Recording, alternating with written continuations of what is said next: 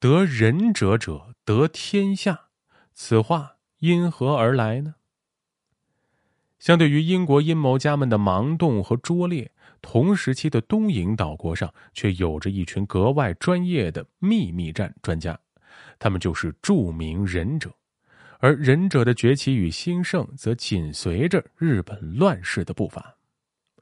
大家好，我是冷军，欢迎收听冷兵器研究所在喜马拉雅推出的独家音频节目《天下兵器》。第九代将军足利义尚。在沟村的安养寺构建工事，设立了本镇，也就是大本营及沟之镇。幕府联军随后包围甲贺郡，希望以此全部歼灭佐佐木六角氏。然而，足利义尚万万没想到，幕府联军遭遇了六角高赖的突袭。参与此次偷袭的主要人员正是六角高赖的忍者军团。甲贺的五十三家忍者部族聚集起来，他们着黑色装束，带着不同于武士们的武器和各种小巧实用的装备，以极其敏捷的动作越过了壕沟和城郭等障碍，用火药放出大量烟雾，四处纵火，烧毁城郭和城楼。这场突袭使得幕府联军溃不成军，不久，足利义尚病死军中。关于足利义尚的死，一说为足利义尚耽于享乐，终日饮酒寻欢，脑溢血而死；而在民间则一直流传着足利义尚死于甲贺忍者暗杀的说法。大破沟之阵是忍者在战国时代的第一次集体亮相，在此次奇袭中，甲贺忍者立下奇功，声名大振。所谓忍者，是日本自镰仓时代至江户时代出现的一种特殊职业身份。他们接受忍者的训练，主要从事间谍暗杀活动，并遵循一套特有的章程规范。忍者究竟是什么时候第一次登上历史舞台？史学界一直众说纷纭，悬而未决。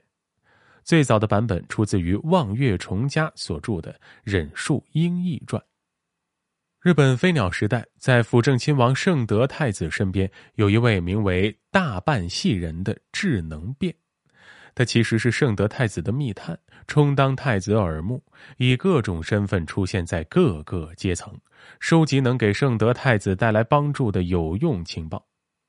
据说，享有八耳皇子之誉的圣德太子能同时与十人议事，而且上自王公贵族，下至平民百姓，圣德太子虽居于宫室，却对各种情况了若指掌，其中大半系人功不可没。若将大半系人看作最早的忍者，那么他的出生地便可以视为忍者及忍者文化的发祥地。据史料记载啊，大半系人出生于日本甲贺地区，现位于日本的滋贺县一带。该地区的早期县民大多是来自中国和朝鲜的渡来人和归化人。古代日本各个方面都比较落后，所以当时的日本政府非常欢迎来自科技文化高度发达的国外移民到日本定居。虽然欢迎，但移民很难真正进入日本的上流社会，而且不能沿用原居住地的语言和文化，必须改成日本姓名，并且使用日语。这些渡来人和规划人将大量的先进科学技术和文化知识带到了日本。其中包括农耕、土木建设、陶器烧制、纺织养蚕、金属冶炼、军事谋略和佛教文化等诸多方面。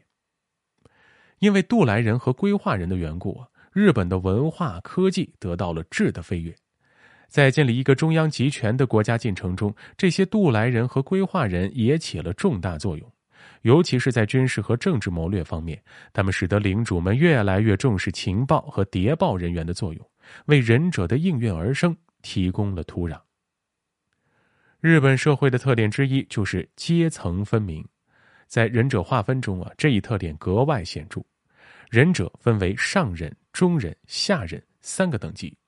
对于上忍的指派，中忍绝对言听计从；对于中忍的命令，下忍必须服从到底。上忍又被称为智囊忍，负责作战计划和策略的制定工作。一般由所属的忍者家族的族长或组织的族长担任，由上一任上忍指定而来。中忍由所属的忍者家族或者组织中各个方面都十分优秀的忍者担任，从下忍中选拔而来，负责实际作战中的运筹帷幄，并根据下忍的不同特点和专长将其合理调度。下忍也称提忍，是所属的忍者家族或者组织中站在第一线的忍者，在忍者家族或组织中里人数最多，是真正参与战斗的中坚力量。忍者的历史虽然在很久以前就开始了，但名目称谓却在不同时代不尽相同。忍者这个称谓真正出现是在江户时代，在此之前的飞鸟时代，他们被称为智能变或者智能备。到了奈良时代，忍者被称为赤候，意思是侦察，相当于军队的特种兵。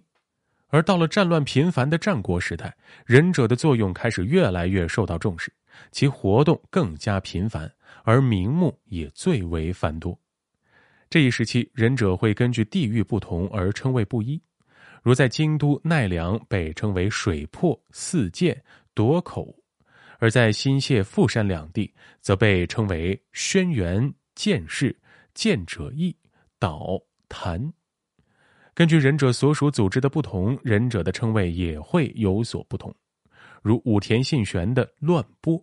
上山谦信的轩辕，织田信长的谭和北条家的封魔党，直到江户时代，德川家康将所有称谓统一为忍者，并纳入正式编制，并建立专门的忍者组织伊贺同心组。